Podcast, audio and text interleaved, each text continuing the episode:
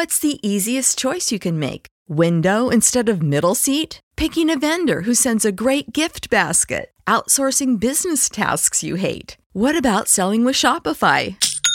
Whether you're selling a little or a lot, Shopify helps you do your thing, however you cha-ching. Shopify is the global commerce platform that helps you sell at every stage of your business. From the launch your online shop stage to the first real life store stage, all the way to the did we just hit a million orders stage. Shopify's there to help you grow. Whether you're selling scented soap or offering outdoor outfits, Shopify helps you sell. Wherever and whatever you're selling, Shopify's got you covered. Sign up for a $1 per month trial period at shopify.com slash try. Go to shopify.com slash try now to grow your business, no matter what stage you're in. Shopify.com slash try.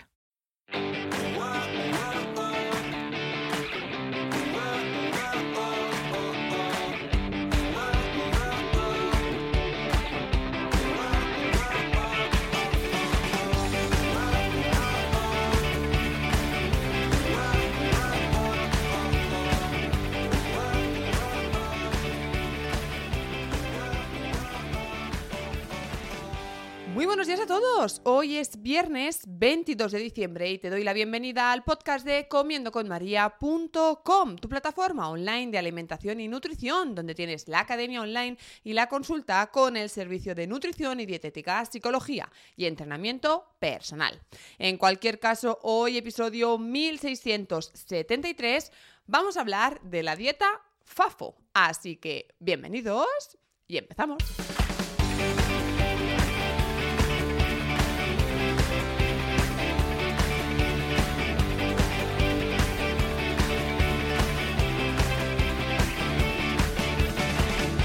Feliz viernes, bienvenidos y bienvenidas. Espero que estéis todos preparados y preparadas para lo que nos viene este fin de semana, que no es poco, esa cena de Nochebuena y el lunes con la comida de Navidad. Los que estéis en Cataluña como yo, pues también tenemos el martes la comida de San Esteban. Así que bueno, recuperad los podcasts que hice en el puente si queréis saber cómo gestionar estos días de tanta comilona. Y eh, bueno, pues cómo encontraros bien, hacer buenas digestiones y en definitiva disfrutar de las navidades sin culpa ni miedo. En cualquier caso, eso ya está hablado. Hoy vamos a hablar de la dieta FAFO. ¿Por qué? Pues porque en el podcast del miércoles me dejasteis un comentario y me dijisteis, María, puedes hablar de la dieta FAFO, qué es, qué te parece, cuál es tu opinión. Así que he buscado información al respecto y vamos a tratar esta dieta. Veréis, la dieta FAFO es un acrónimo de Flexible and Friendly for the Overweight. ¿Vale? Es decir, eh, flexible y mm, amistosa para el sobrepeso y eh, los problemas de peso.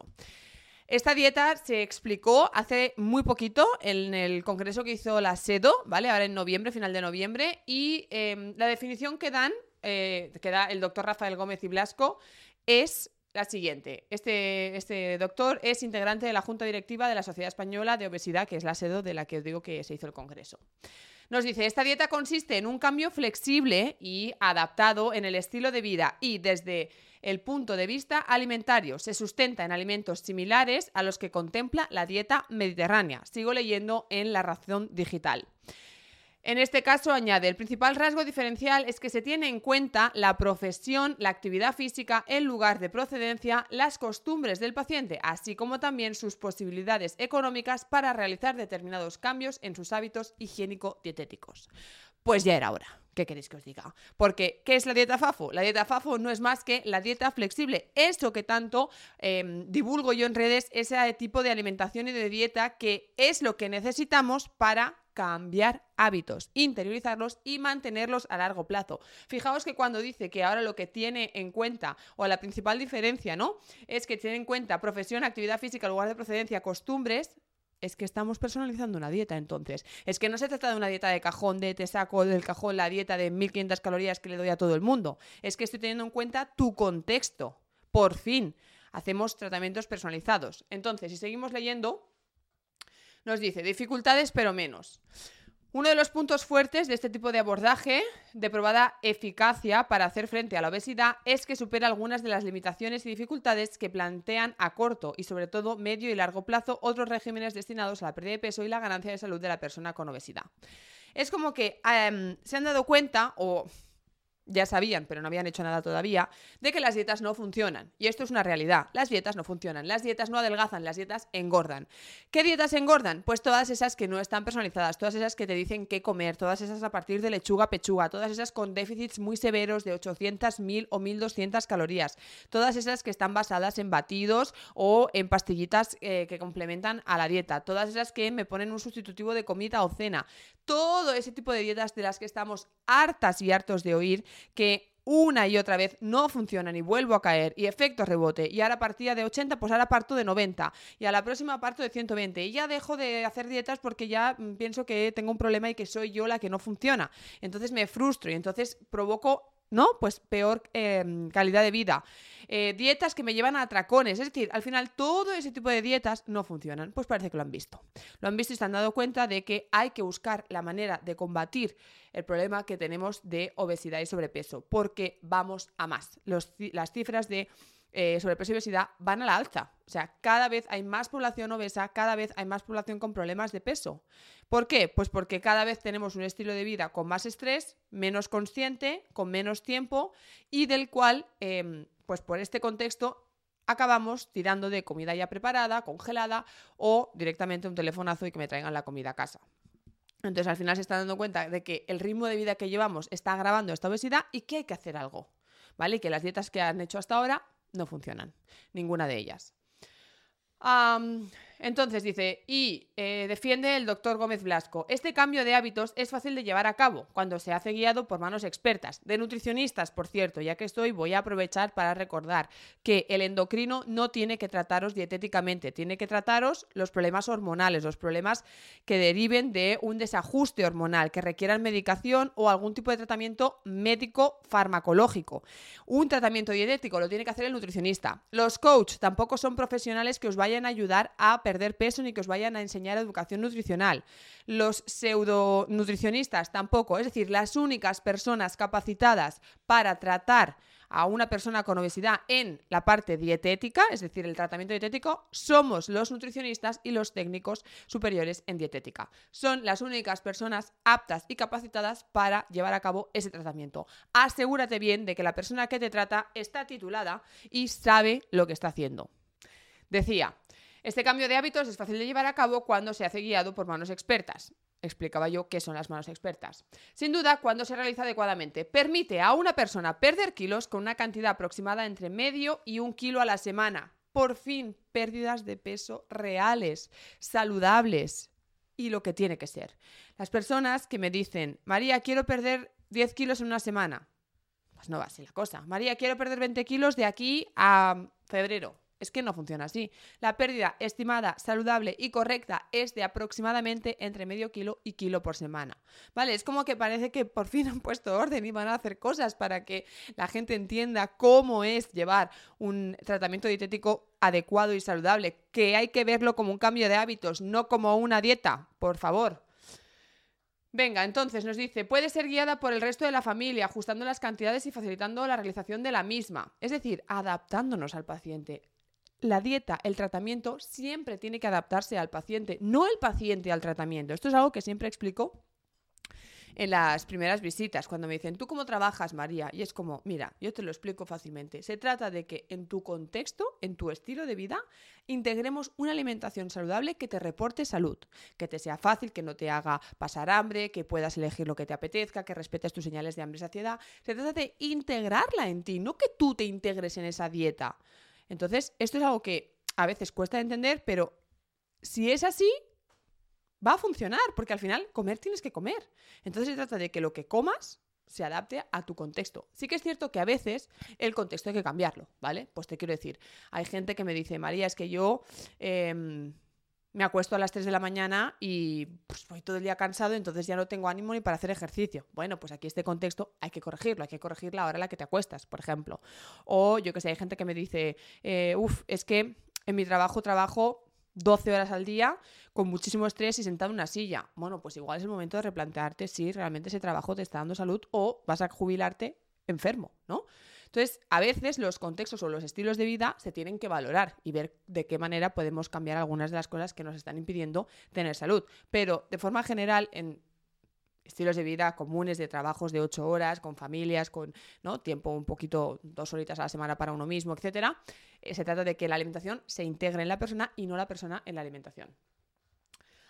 Ah, también nos dice, y es que se incluyen en la dieta comidas normales de nuestra zona de origen o, eh, o, convivencia, permitiendo disfrutar de los platos típicos regionales o que por costumbre forman parte de nuestros hábitos diarios. En este caso, como informa el experto del asedo, solo es preciso ajustar ciertas cantidades en los alimentos y mantener unas pautas muy sencillas y abiertas para la preparación y cocción de los mismos, de manera que resulten muy agradables para el paladar.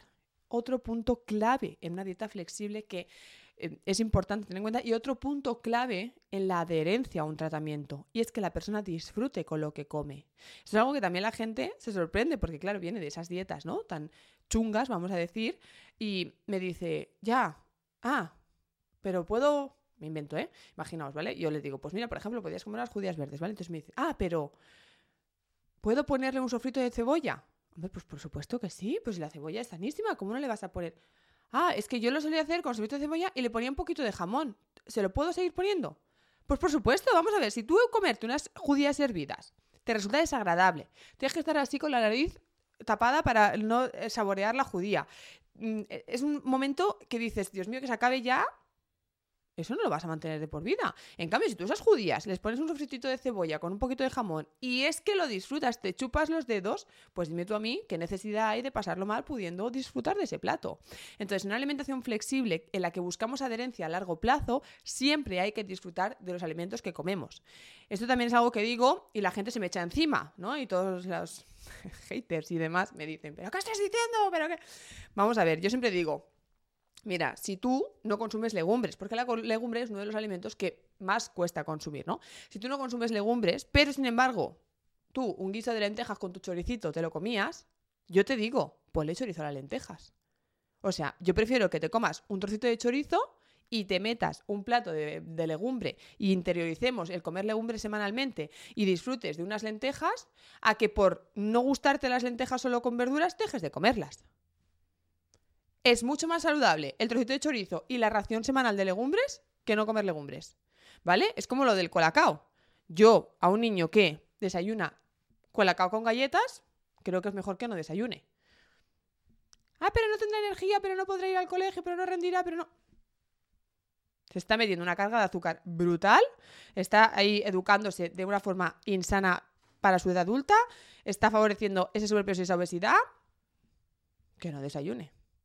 O al menos que no lo tenga en casa. Porque si el niño que pide las galletas y el colacao para desayunar en casa abre el armario y no están, pues te dirá, bueno, pues venga, pues dame un yogur. Ah, pues venga, pues ponme un bol de leche con cereales. Ah, pues venga, pues dame una tostada. ¿Vale? Entonces, como decía, siempre, siempre, siempre hay que buscar el placer en lo que comemos. Venga, seguimos. Dice, además, se han presentado muchos trabajos científicos nacionales e internacionales sobre sus beneficios, por lo que tiene todos los ingredientes para convertirse en una dieta de referencia y de moda, afirma este doctor Gómez Ciblasco, que ejerce, como decíamos, asesor del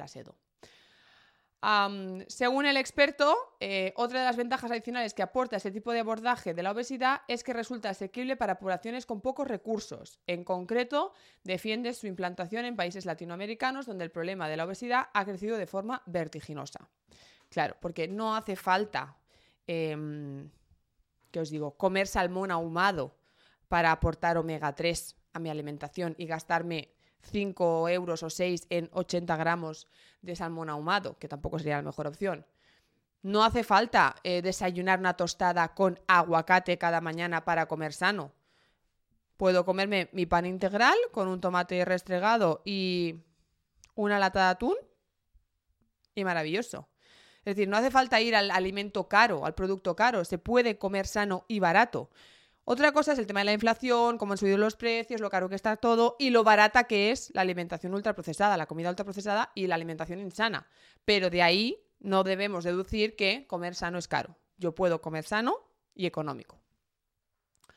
Entonces, em, también nos explica, dice, por eh, los aumentos de sobrepeso se deben principalmente a cambios rápidos en el sistema alimentario, particularmente por la disponibilidad de bebidas y alimentos ultraprocesados baratos en los países de ingresos bajos y medios, mientras que hay reducciones importantes en la actividad física, en el trabajo, en el transporte, en el hogar, incluso en el ocio derivados de la introducción de tecnologías de ahorro de actividad.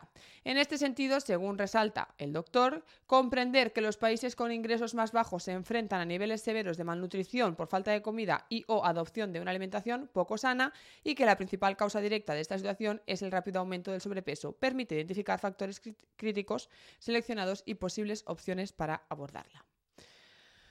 Así que en definitiva, estoy muy contenta de que en la SEDO, en este congreso que hubo en noviembre, se haya hablado o descubierto o promocionado esta dieta porque me parece que es una dieta que realmente busca adherencia, es una dieta que realmente entra a trabajar una inclusión de hábitos a largo plazo y creo que realmente si empieza a promocionarse en los centros de atención primaria, empieza, pues, ¿no?